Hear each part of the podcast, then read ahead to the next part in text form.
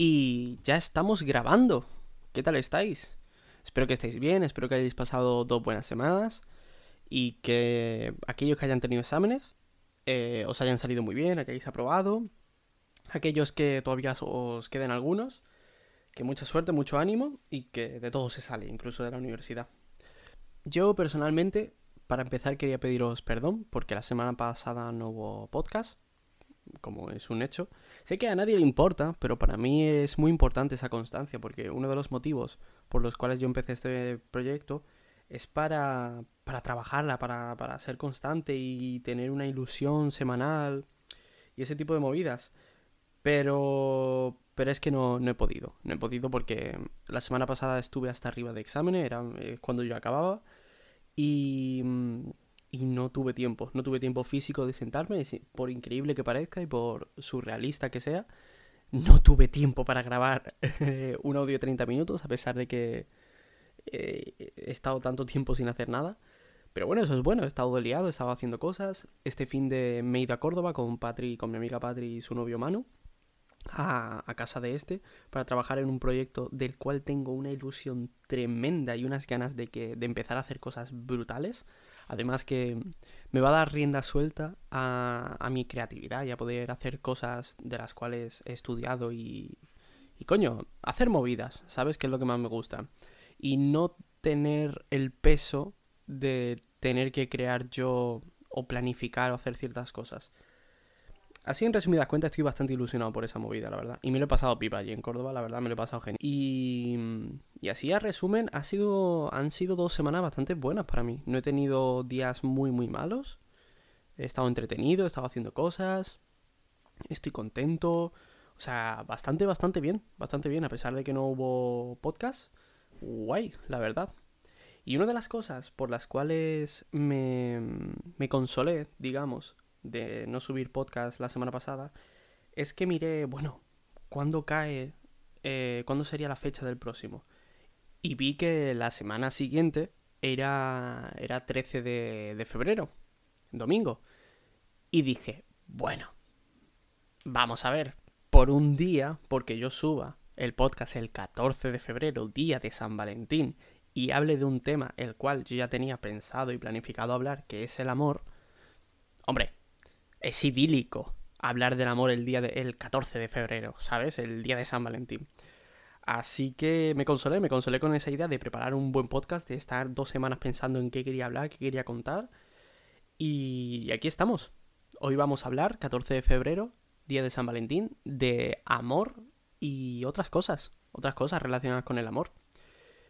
Eh, la primera pregunta que me surgió cuando, cuando pensé en hablar del amor era que si para mí es importante el 14 de febrero, el día de San Valentín, probablemente eh, cualquier amigo mío que, que escuche esto o que se lo preguntases, te diría que a mí este tipo de fechas me dan exactamente igual.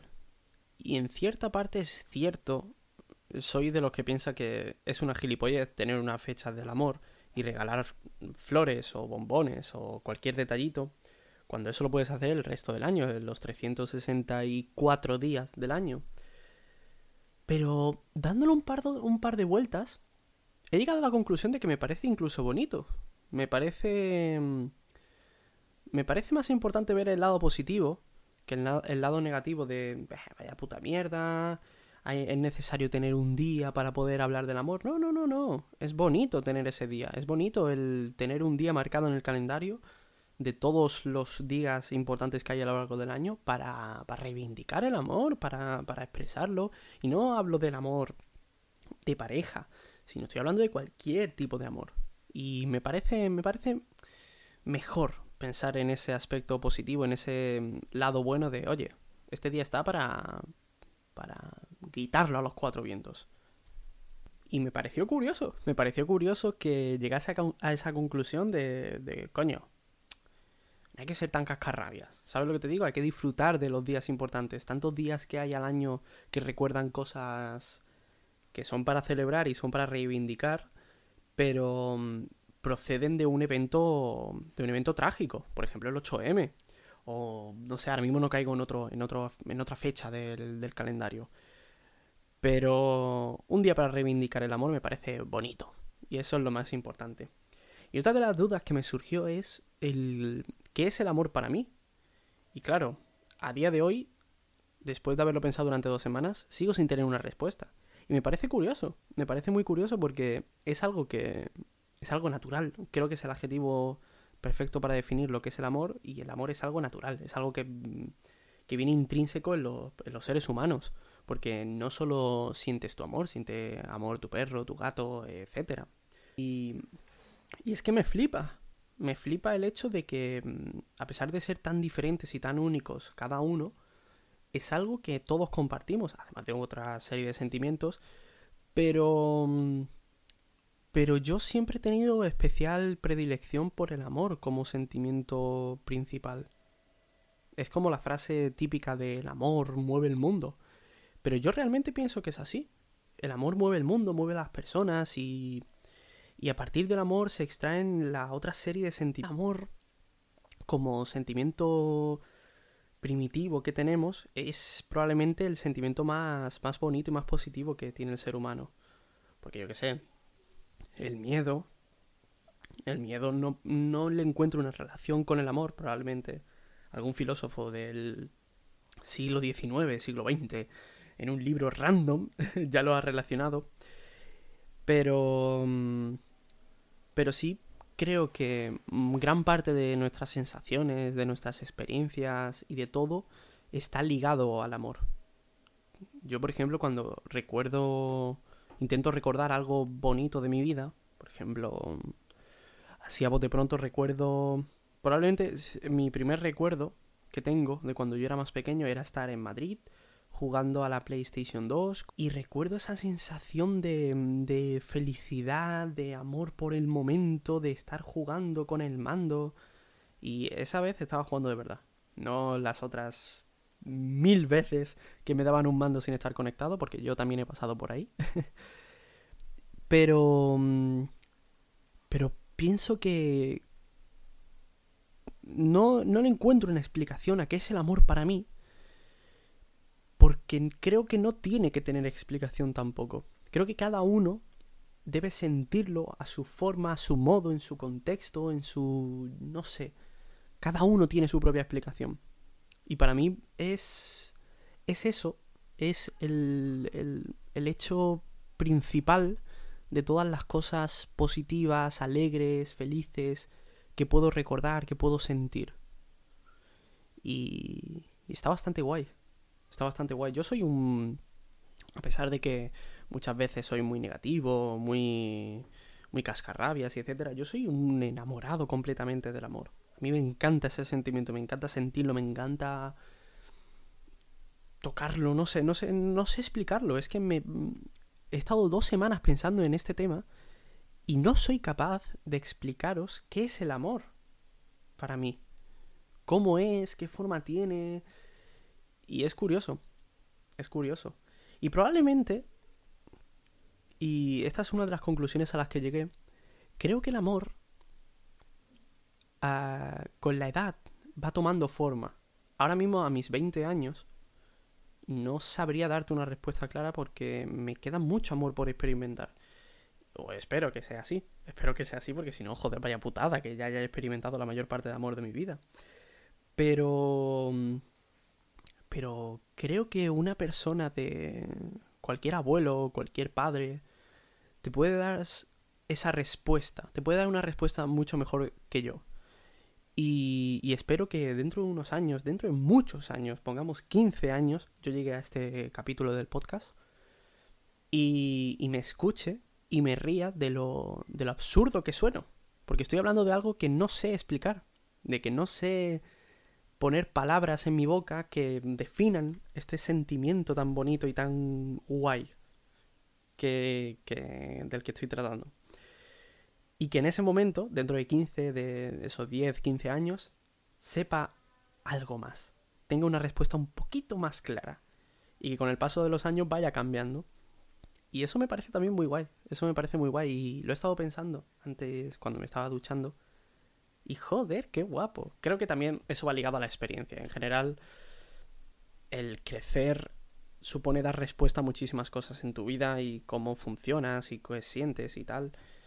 Y, y he pensado que, tío, tengo muchas ganas de eso, de que pasen 15 años y tener un poco más de respuestas de mí mismo. Pero mm, lo que estábamos hablando, el amor. A mis 20 años, em, el amor ha sido conmigo... Em, ha sido complicado, ha sido... Ha sido juguetón. Ha sido juguetón. Ha sido como un caramelo que le das a un niño pequeño y que le dejas probar, pero se lo quitas. Y le dejas probar y se lo quitas. Y yo la verdad que, a ver, he tenido buenas experiencias, pero normalmente he tenido malas. Y no solo hablando con respecto al amor de pareja, que podría, podría hacer un podcast entero hablando de mi experiencia en pareja, que esa parte probablemente haya sido la que mm, en la que el amor haya sido más juguetón conmigo. Me daba un caramelo, me lo quitaba, me lo daba, me lo quitaba, cambiaba de caramelo. Y mm, bueno, podríamos empezar hablando por ahí. Podríamos hablar, podríamos empezar hablando por ahí porque Seguramente sea el amor más común en el sentido de mm, entre adolescentes y gente joven, porque es un amor que se descubre con el tiempo. El amor de tu familia, el amor de tu perro, el amor de los amigos, se descubre muchísimo antes eh, que el amor sentimental. No sé, no sé definirlo. El amor, el amor de pareja. El amor de pareja es algo que llega mucho después, llega con, llega tardío en tu vida. Y además llega en un momento mm, peculiar en tu vida. llega en un momento... Es irónico, es irónico, la verdad. Pero llega la adolescencia normalmente, llega cuando empiezas a ser un poquito persona y cuando dejas de ser un puto bebé andante o un niño pequeño. Y yo he tenido muchas peleas con ese amor, con el amor de pareja. Porque mm, a día de hoy, a mis 20 años, creo que sigo sin saber interpretarlo bien creo que sigo sigo sin saber dar en la tecla. Sigo sin saber no encontrarlo, pero no, no llego a cogerle el ritmo en la carrera, digamos. Y he tenido muchos. a ver, por mi forma de ser y por mi actitud ante la vida, tiendo mucho a no enamorarme, pero sí a a que me gusten cierta, en mi caso, chicas. Y mm, a día de hoy, que solamente ha habido dos chicas de las cuales con las cuales podría contar en mi historial. No me puedo quejar porque va a sonar un poco fantasmada, pero sí, sí, he sí he tenido mucho contacto con chicas, he intentado muchas cosas con muchas de ellas, pero no suelen salir bien normalmente. Mm, y, de todas esas, creo que podría contar únicamente con dos. Una de ellas, eh, la primera fue la única chica con la que he estado. Rollo, somos pareja, somos un dúo mágico. Y, mm, y creo que por mi inexperiencia, porque fue con 16, 15, 16 años, creo que por no saber interpretar ese amor, por no saber qué estaba sucediendo, por esa inexperiencia, creo que se acabó. Y se acabó por parte mía, además. El idiota fui yo. Y mm, pienso que también e, a, los años me arrepentí, obviamente, de dejarla. Me arrepentí a, las dos, tres semanas porque dije, eres gilipollas, ¿qué has hecho? ¿Qué has hecho? Eres tontísimo, es una chica maravillosa, es una chica encantadora y... Y estaba muy bien con ella, pero como no estaba, como no sabía interpretar lo que estaba sucediendo, como era, ¿qué, ¿qué es esto que me está sucediendo? Me acojoné. Y creo que a todos nos pasa. Creo que una de nuestras primeras relaciones, cuando encontramos ese amor, cuando nos llega, es acojonarnos. Hay gente que tira para adelante y es como, vamos a ver qué sucede en este mm, tren de la bruja. Y otra gente que se acojona y lo deja. Y de hecho los chavales más jóvenes pues eso, son conocidos por hoy estoy contigo, mañana estoy contigo, pasado también estoy contigo y vuelvo contigo y no sé qué, no sé cuánto. Y todo ese tipo de líos absurdos de la adolescencia. Pero... Mm, pero sí, esa fue, fue probablemente el primer contacto que yo tuve con el amor de pareja. Y me acojoné y huí, huí completamente. Es un patrón que se ha repetido varias veces el huir de ese tipo de cosas que hoy a mis 20 me doy cuenta y que es algo que tengo que trabajar, lógicamente. Y luego el siguiente amor también es una representación muy precisa de cómo han sido mis relaciones de pareja.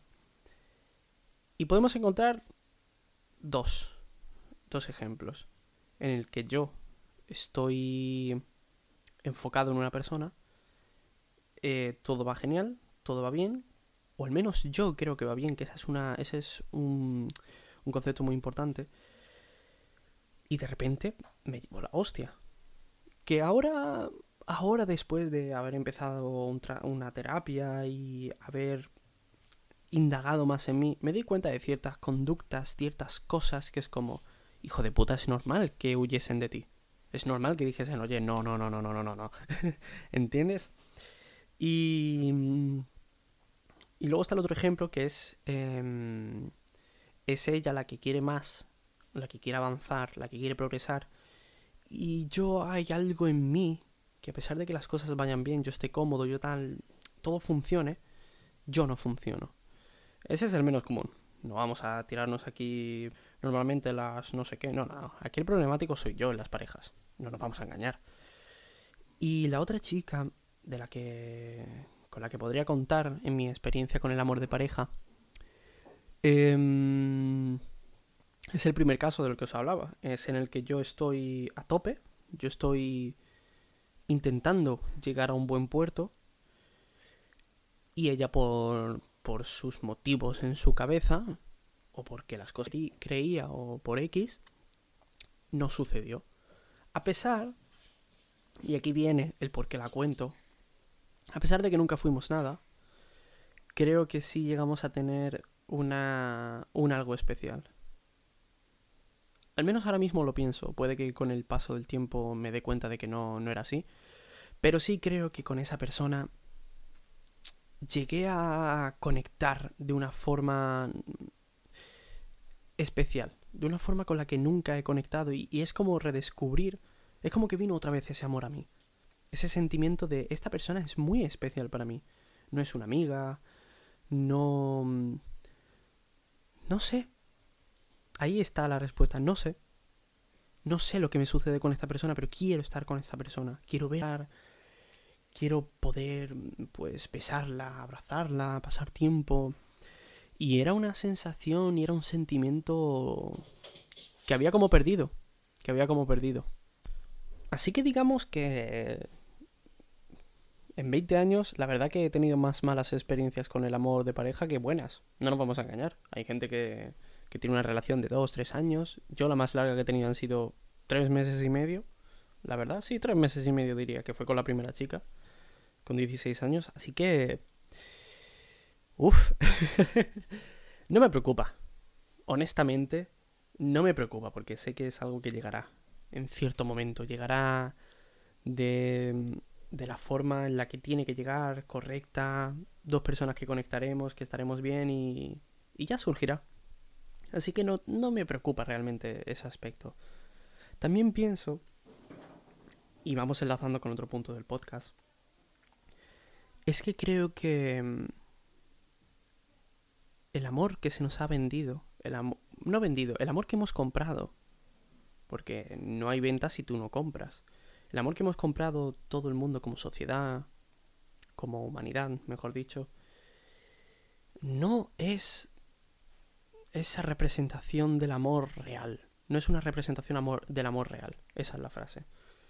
Porque mm, me cuesta muchísimo encontrar referencias en películas, series, sobre todo en películas y en series, en canciones, y luego explicaré el por qué, sí encuentro ciertos parecidos.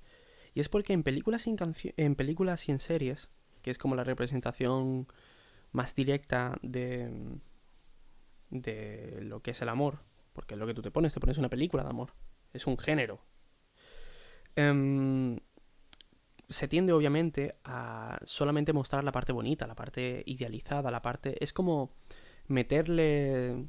Eh, ¿Cómo se dice? lo que se pinchan los... por la cara. Lo que se pinchan los culturistas para lucir más y estar más fuertes. Pues es como coger el amor y pincharle esa puta mierda y hacer como que sea súper grande, súper fuerte súper vistoso y que todo el mundo diga, esto es lo que aspiro. Pero si te paras un poco a analizar, y eso lo hice yo hace unos años, eh, dar un poco de puto asco. Y no son reales. El amor no funciona así. El amor no es chocarte en un tren o estar sentado en el tren me estoy acordando de una serie, de un capítulo de Mother Love. Em, estar en un tren, cruzar miradas con una persona, empezar a charlar, que ambos conectéis y sea todo más magnífico, que puede suceder, y si eso está representado en una serie o una película, es porque de alguna forma ha, sucedido.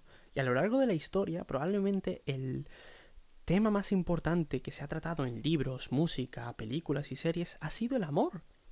Y yo estoy en ese barco a tope. Pero sí pienso que, que compramos un amor que no es cierto. Que es un amor em, lleno de edulcorantes, de, de mierda. Que en un inicio o en una base es, es real, pero que al final el producto final no es cierto. Y me da un poco de pena, porque creo que yo, eh, a lo largo de mis años, me he empapado de ese amor me he empapado de esa visión, de esa idolatración, y no es cierta. Y no es cierta. Y a día de hoy es cuando estoy empezando a encontrar fallos en mi lógica con respecto a eso. Que también es bueno darse cuenta de eso. Pero, joder. No todo es una película de Disney o una película de... Y mm, hablaba antes de por qué en la música creo que sí queda representado más un amor cierto. Y es porque no hay imagen. Y creo que eso es una parte importante. Creo que en, una película trabaja tantísima gente, y, o en una serie, trabaja tantísima gente y hay tantas diferencias y tantas ideas aportadas, pero en una canción es un autor. Y normalmente el autor que canta, o el autor que yo escucho, porque toda mi música es relacionada, siendo honestos, toda la música que yo escucho al menos, muy melancólica, muy triste, habla de rupturas, de encontrar el amor. Y, mm, y creo que ahí hay un trato más personal. Creo que ahí es más complicado em, inflar ese amor. Es más real, más puro. Porque está un autor contándote su historia. Probablemente el género que más me gusta a mí o el tipo de cantante que más me gusta a mí sea el cantautor. Y es un cantante que te está contando su historia a través de música, a través de lo que ha vivido, por ejemplo, y creo que eso también tiene mucha referencia en mis gustos musicales, Joaquín Sabina, que esto para muy poca gente lo conocerá, o a pesar de que es muy conocido, pero es música de nuestros padres. Mi padre, por ejemplo, le encanta Joaquín Sabina. Y todas sus canciones son él, a través de la música, a través del poema, te cuenta una movida, ¿sabes? Y creo que eso se ha quedado muy arraigado en mí y, y ha hecho que, mm, que sea, que sea el género que más escuche, que sea el tipo de música que más me guste. Y pienso que ahí es más complicado. Ahí es muchísimo más difícil engañar o intentar vender algo que no es cierto. Y ese es uno de mis problemas. Ese es uno de mis problemas y que ahora mismo estoy un poco con respecto al amor. El darme cuenta y el empezar a mirar al amor con otros ojos, de otra forma, que es eh, más verdadera. Hay un par de películas, al final de este podcast quería recomendar eh, que os comentaré luego esas películas, en las que creo que sí se encuentra ese amor de verdad. Un amor honesto, sincero, bien tratado y sin putas gilipolleces. After.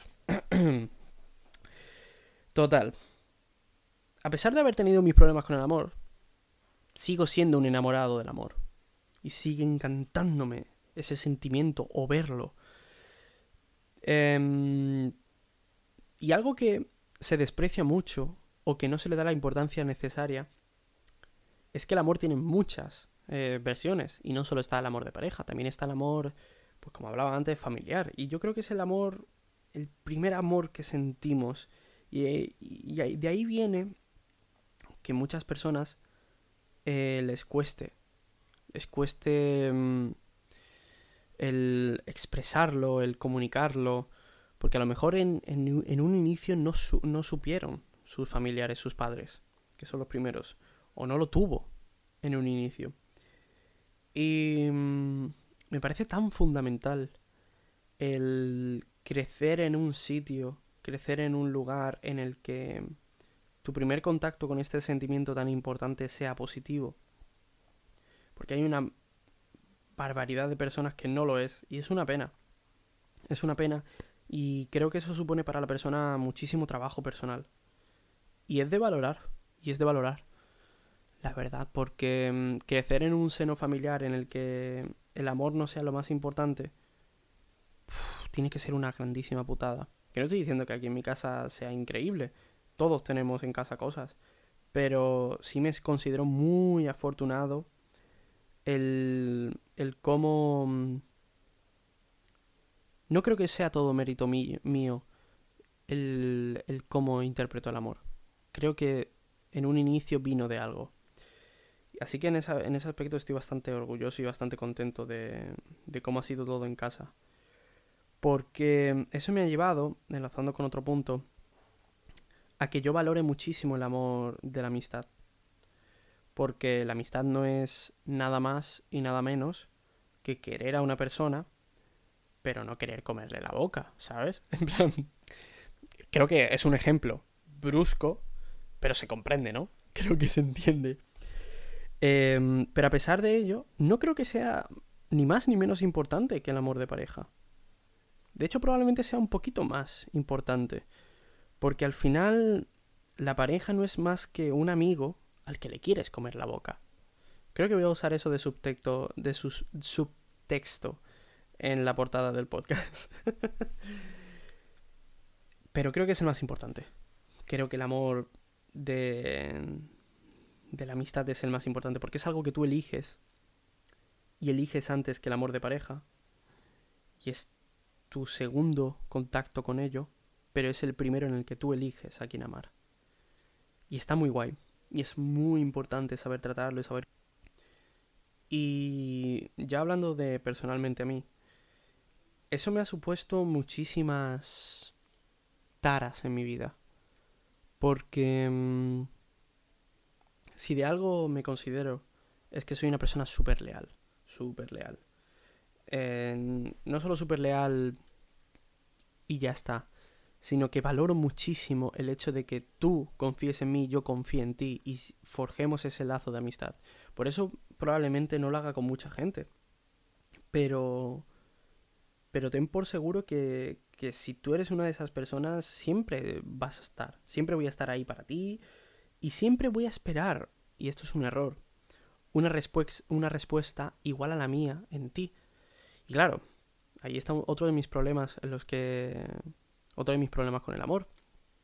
Y ha sido el, el que no encuentro muchísimas veces esa respuesta a las personas. Y es porque yo simplemente tengo otros conceptos, tengo otras ideas. No sabría decirlo. Tengo otras formas de verlo. Y considero que en mi filosofía, en mi forma de ser, el, amor es lo más importante. Y si tú fallas a eso, te estás fallando a ti mismo. Y yo no quiero fallarme a mí mismo. Pero eso ya son movidas mías. Porque no todos pueden ser como yo, ni yo soy como todos. Porque para esa persona puede ser. El, mismo concepto puede ser. Y no por ello el mío es mejor o el suyo es mejor. Después de, de este batiburrillo, creo que vamos a ir acabando. Em, considero y creo que el amor es lo más importante que tiene una persona. Es, es sobre lo que tienes que probablemente juzgar todas tus acciones, todos tus pensamientos, y que siempre tiene que haber algo de amor en las cosas. Yo no estaría haciendo este podcast, yo no hubiese hecho vídeos, em, yo no hubiese encontrado esta pasión sin amor. No solo amor por, por hacer este tipo de cosas, sino porque yo llegué a hacer este tipo de cosas por mis amigos. Es decir, por personas que me impulsaron, que me apoyaron, que me, me influyeron en, en querer hacer este tipo de cosas. Y también por amor a mí mismo, que es el amor que me ha faltado por, por explicar. Porque creo que a pesar de que el primer amor que tú tienes en tu vida son tus padres o tu familia, el primer amor que eliges son tus amigos y probablemente el amor más confuso y más fuerte sea el amor. Creo y considero, y es algo a trabajar durante cada día, eh, durante toda tu vida, es el amor al, al, el amor propio. Joder, no me salía la palabra. ¿Veis los problemas que tengo yo con este amor? no, me salía. Y mm, creo que es el más complicado de encontrar, de trabajar, de, mm, de cuidar, porque mm, el amor propio puede caer en ciertos malos sitios, puede caer en un narcisismo, en un ego desmedido.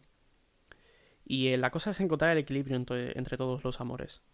Y en momentos de tu vida darle más importancia a unos o a otros, pero, mm, pero el amor propio siempre debe existir ahí como un pilar firme en tu vida. Porque si no tienes amor propio, no tienes nada, absolutamente nada. Nada, no te, de nada te vale tener los otros amores si no te quieres a ti mismo. Y es algo que yo he descubierto con, en esta última etapa de mi vida, porque mm, una de las conclusiones a las que yo llegué es que si ahora mismo se presentase el amor de pareja de mi vida, y me viniese un Jesús de 60 años y me dijese, esta es la chica por ella, ahora mismo no lo haría. Y creo que... Mm, creo que es la mejor eh, forma de mostrar mi amor hacia esa persona porque yo ahora mismo no me quiero a mi cierto modo. Pero yo ahora mismo considero que primero voy yo y después irá esa persona. Y estar con esa persona, intentar algo con una persona, fallarle a esa persona y fallarme a mí mismo porque me estoy engañando. Por eso mismo considero que el amor propio es el, es el fundamental, es el pilar más fuerte, más fuerte que tienes que tener.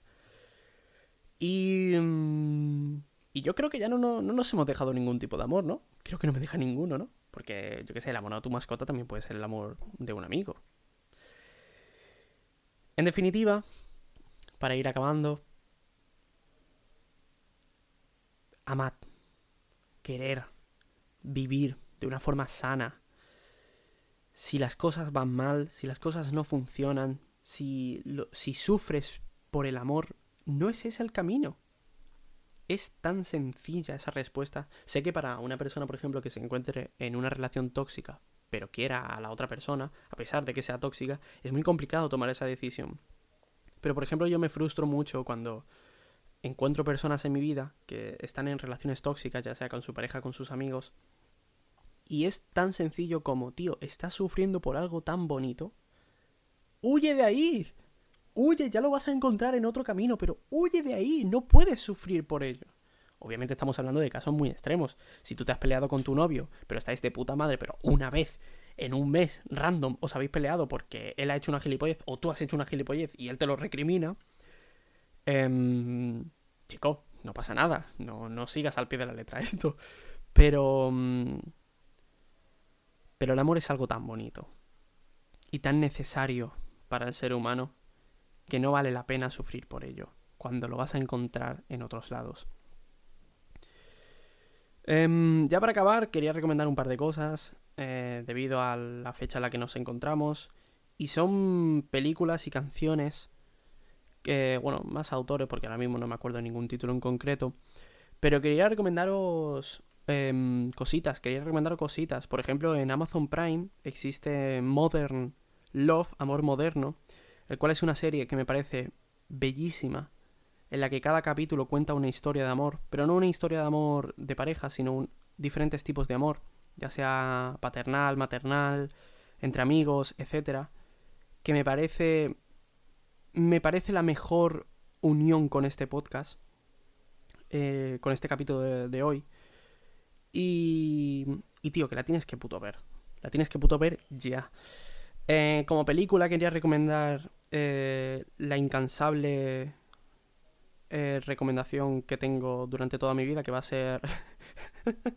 es que soy muy pesado con esta película, pero 500 días junto a ella me parece la mejor película en la que se representa... Me parece la película en la que encuentro el amor que yo he vivido.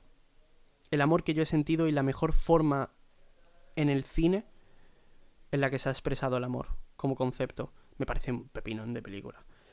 Y ya como autores, pues... Déjate de Pablo Alborán. Déjate de puto Pablo Alborán y ponte a escuchar música de verdad. Tengo un odio a Pablo Alborán brutal. Pero no, os recomiendo Rex Oran County, que ahora ha sacado una canción el 14 de febrero muy bonita que se llama Amazing. Eh, puedo recomendaros Cupido, que también ha sacado canción hoy el 14 de febrero. Puedo recomendaros Joaquín Sabina, si os gusta la poesía. Puedo recomendaros... Eh, eh, ¿Qué más puedo recomendaros? Hay muchísimos autores, de verdad, hay muchísimos autores que pienso que, mm, que encuentran palabras que definan el amor y eso es lo más importante. Saber buscarlos, digo, no saber escuchar puta mierda trilladísima. Total. Se nos ha hecho muy largo, muy extenso. Espero que os haya gustado, espero que no os hayáis aburrido. Y espero haber sabido llegar a una conclusión con todo esto. Espero que os haya llegado una conclusión final con todo esto y es que el amor es muy bonito de vivir y no merece la pena ser sufrido. Así que nada más, nos vemos la semana que viene con otro tema y recordad que hay que ordenar la habitación.